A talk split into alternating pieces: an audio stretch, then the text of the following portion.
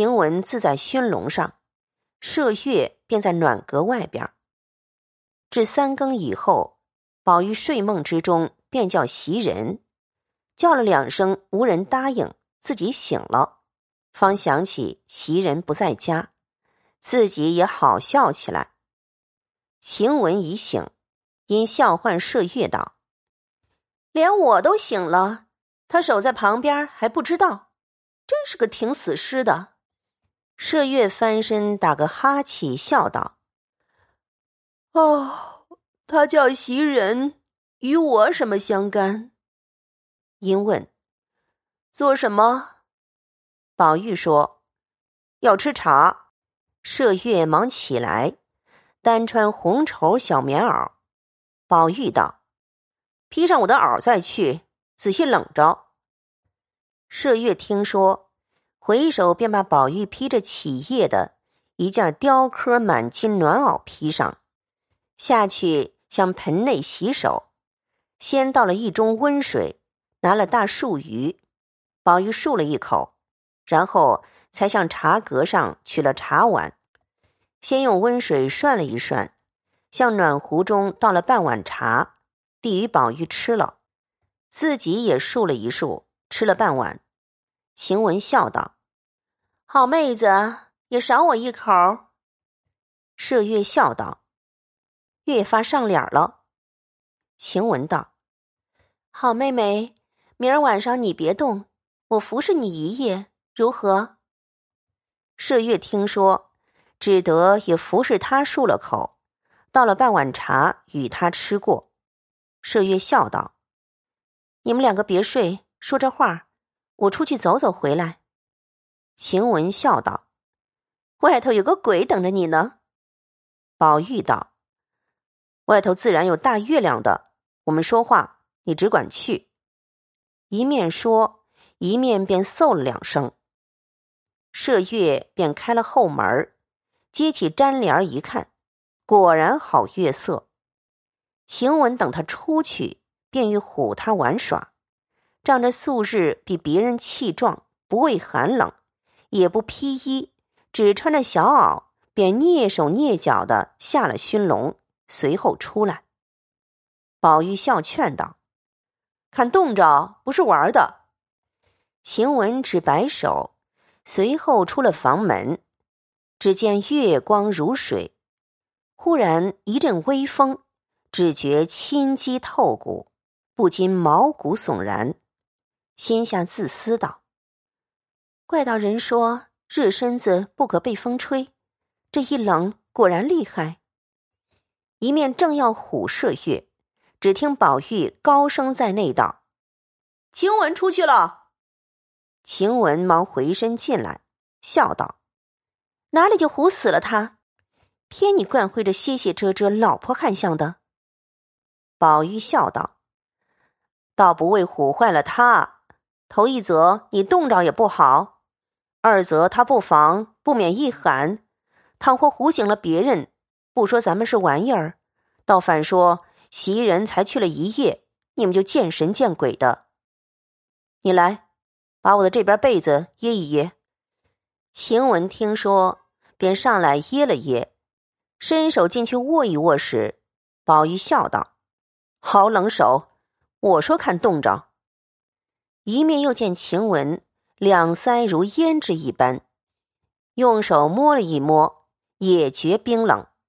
宝玉道：“快进被来握一握吧。”一语未了，只听咯噔的一声门响，麝月慌慌张张的笑了进来，说道：“哎呀，吓了我一跳！好的，黑影子里山子石后头，只见一个人蹲着，我才要叫喊。”原来是那个大锦鸡，见了人一飞，飞到亮出来，我才看真了。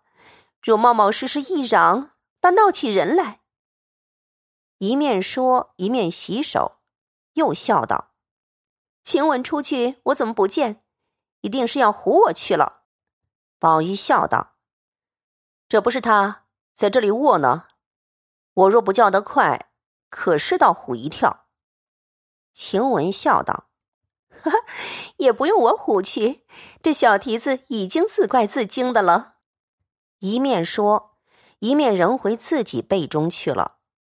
麝月道：“你就这么跑解马似的，打扮的伶伶俐俐的出去了不成？”宝玉笑道：“可不就这么出去了。”麝月道：“你死不捡好日子，你出去站一站，把皮不冻破了你的。”说着，又将火盆上的铜罩揭起，拿灰锹重将熟炭埋了一埋，捏了两块素香放上，仍旧照了。至平后，重踢了灯，方才睡下。晴雯因方才一冷，如今又一暖，不觉打了两个喷嚏。宝玉叹道：“如何？到底伤了风了？”麝月笑道：“他早起就让不受用，一日也没吃饭。他这会儿还不保养些，还要捉弄人。明儿病了，叫他自作自受。”宝玉问：“头上可热？”晴雯嗽了两声，说道：“不相干，哪里这么娇嫩起来了？”说着，只听外间房中石井阁上的自鸣钟。当当两声，外间直宿的老嬷嬷嗽了两声，因说道：“姑娘们睡吧，明儿再说吧。”宝玉方悄悄的笑道：“咱们别说话了，又惹他们说话。”说着，方大家睡了。至次日起来，晴雯果觉有些鼻塞声重。懒得动弹，宝玉道：“快不要声张，太太知道，又叫你搬了家去养息。家去虽好，到底冷些，不如在这里。你就在里间屋里躺着，我叫人请了大夫，悄悄的从后门来瞧瞧就是了。”晴雯道：“虽如此说，你到底要告诉大奶奶一声，不然一时大夫来了。”人问起来怎么说呢？宝玉听了有理，便唤一个老嬷嬷吩咐道：“你回大奶奶去，就说晴雯白冷着了些，不是什么大病。袭人又不在家，他若家去养病，这里更没有人了。传一个大夫，悄悄的从后门进来瞧瞧，别回太太罢了。”老嬷嬷去了半日，来回说。大奶奶知道了，说吃两剂药好了便罢；若不好时，还是出去为是。如今时气不好，恐沾带了别人事小，姑娘们的身子要紧的。晴雯睡在暖阁里，只管咳嗽。听了这话，气得喊道：“ 我哪里就害温病了？只怕过了人。”我离了这里，看你们这一辈子都别头疼脑热的。说着，便真要起来。宝玉忙按他，笑道：“别生气，这原是他的责任，唯恐太太知道了说他。不过白说一句，你素习好生气，如今肝火自然盛了。”正说时，人回大夫来了，宝玉便走过来，避在书架之后。只见两三个后门口的老嬷嬷带了一个大夫进来，这里的丫鬟都回避了。有三四个老嬷嬷放下暖阁上的大红绣幔，晴雯从幔中单伸出手去。那大夫见这只手上有两根指甲，足有三寸长，上有金凤花染的通红的痕迹，便忙回过头来。有一个老嬷嬷。忙拿了一块手帕掩了，那大夫方诊了一回脉，起身到外间，向嬷嬷们说道：“小姐的症是外感内治，近日时气不好，竟算是个小伤寒。幸亏是小姐素日饮食有限，风寒也不大，不过是血气元弱，偶然沾带了些。”吃两剂药疏散疏散就好了。说着，便又随婆子们出去。彼时，李纨已遣人知会过后门上的人及各处丫鬟回避。那大夫只见了园中的景致，并不曾见一女子。一时出了园门，就在守园门的小厮们的班房内坐了，开了药方。老嬷嬷道：“你老且别去，我们小爷啰嗦，恐怕还有话说。”大夫忙说：“方才不是小姐，是位爷不成？”那屋子竟是绣房一样，又是放下幔子来的，如何是位爷呢？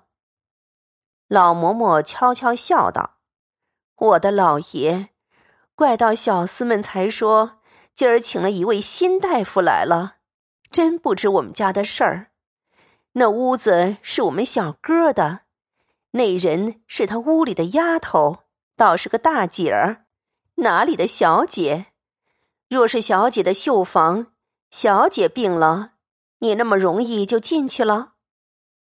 说着，拿了药方进去。宝玉看时，上面有紫苏、桔梗、防风、荆芥等药，后面又有枳实、麻黄。宝玉道：“该死，该死！他拿着女孩们也像我们一样的治，如何使得？凭他有什么内治？”这枳实麻黄如何经得？谁请了来的？快打发他去吧。再请一个熟的来。老婆子道：“用药好不好？我们不知道这理儿。如今再叫小厮去请王太医去，倒容易。只是这大夫又不是告诉总管房请来的，这叫马钱是要给他的。”宝玉道：“给他多少？”老婆子道：“少了不好看，也得一两银子，才是我们这门户的礼。”宝玉道：“王太医来了，给他多少？”婆子笑道：“王太医和张太医每常来了，也并没个给钱的。不过每年四节大趸送礼，那是一定的年例。这人新来了一次。”须得给他一两银子去。宝玉听说，便命麝月去取银子。麝月道：“花大奶奶还不知搁在哪里呢。”宝玉道：“我常见他在罗店小柜子里取钱，我和你找去。”说着，二人来至宝玉堆东西的房子，开了罗店柜子。上一格子都是些笔墨、扇子、香饼、各色荷包、汗巾等物，下一格却是几串钱。于是开了抽屉，才看见一个小菠萝内放着几块银子，倒也有一把等子。麝月便拿了一块银子，提起等子来问宝玉：“哪是一两的星儿？”宝玉笑道：“你问我。”有趣，你倒成了才来的了。麝月也笑了，又要去问人。宝玉道：“捡了大的给他一块就是了，又不做买卖，算这些做什么？”麝月听了，便放下等子，捡了一块掂了一掂，笑道：“这一块儿只怕是一两了，宁可多些好，别少了，叫那穷小子笑话。”不说咱们不识等子，倒说咱们有心小气似的。那婆子站在外头台基上，笑道：“那是五两的锭子，加了半边儿，这一块儿至少还有二两呢。这会子又没加减，姑娘收了这块儿，再捡一块小些的吧。”麝月早掩了柜子出来，笑道。谁又找去？多了些儿，你拿了去吧。宝玉道：“你只快叫明烟再请王大夫去就是了。”婆子接了银子，自去料理。一时，明烟果请了王太医来，诊了脉后，说的病症与前相仿，只是方子上果没有枳实、麻黄等药，倒有当归、陈皮、白芍等。药之分量，较先也减了些。宝玉喜道：“这才是女孩们的药，虽然疏散，也不可太过。就年我病了，却是伤寒内里，饮食停滞。他瞧了，还说我经不起麻黄、石膏、枳实等虎狼药。我和你们一比，我就如那野坟圈子里长的几十年的一棵老杨树。”你们就如秋天鱼儿进我的那才开的白海棠，连我经不起的药，你们如何经得起？麝月等笑道：“野坟里只有杨树不成？难道就没有松柏？我最嫌的是杨树，那么大笨树，叶子这一点子，没一丝风，它也是乱响。哼，你偏比它，也太下流了。”宝玉笑道。松柏不敢比，连孔子都说“岁寒，然后知松柏之后凋也”，可知这两件东西高雅，不怕羞臊的才拿它混比呢。说着，只见老婆子取了药来，宝玉命把煎药的银吊子找了出来，就命在火盆上煎。秦文英说。正经儿给他们茶房里煎去，弄得这屋里药气如何使得？宝玉道：“药气比一切的花香果子香都雅，神仙采药烧药，再者高人异士采药制药，是最妙的一件东西。这屋里我正想各色都齐了，就只少药香，如今恰好全了。”一面说，一面早命人煨上，又嘱咐麝月打点东西，遣老嬷嬷去看袭人，劝他少哭。一一妥当，翻过前边来，贾母、王夫人处问安吃饭。正值凤姐儿和贾母、王夫人商议说：“天儿又短又冷，不如以后大嫂子带着姑娘们在园子里吃饭一样。”等天长暖和了，再来回的跑也不妨。王夫人笑道：“这也是好主意。刮风下雪倒便宜，吃些东西受了冷气也不好。空心儿走来，一肚子冷风，压上些东西也不好。不如后园门里头的五间大房子，横竖有女人们上夜的。”挑两个厨子女人在那里，单给他姊妹们弄饭。新鲜菜蔬是有份例的，在总管房里支去，或要钱，或要东西。那些野鸡、张、狍各样野味，分些给他们就是了。贾母道：“我也正想着呢，就怕又添一个厨房，多事些。”凤姐道。并不多事，一样的份力，这里添了，那里减了，就便多费些事儿。小姑娘们冷风朔气的，别人还可，第一林妹妹如何禁得住？就连宝兄弟也禁不住，何况众位姑娘？贾母道：“正是这话了。上次我要说这话，我见你们的大事儿太多了，如今。”又添出这些事儿来，要知端地，请听下回。感谢您的收听。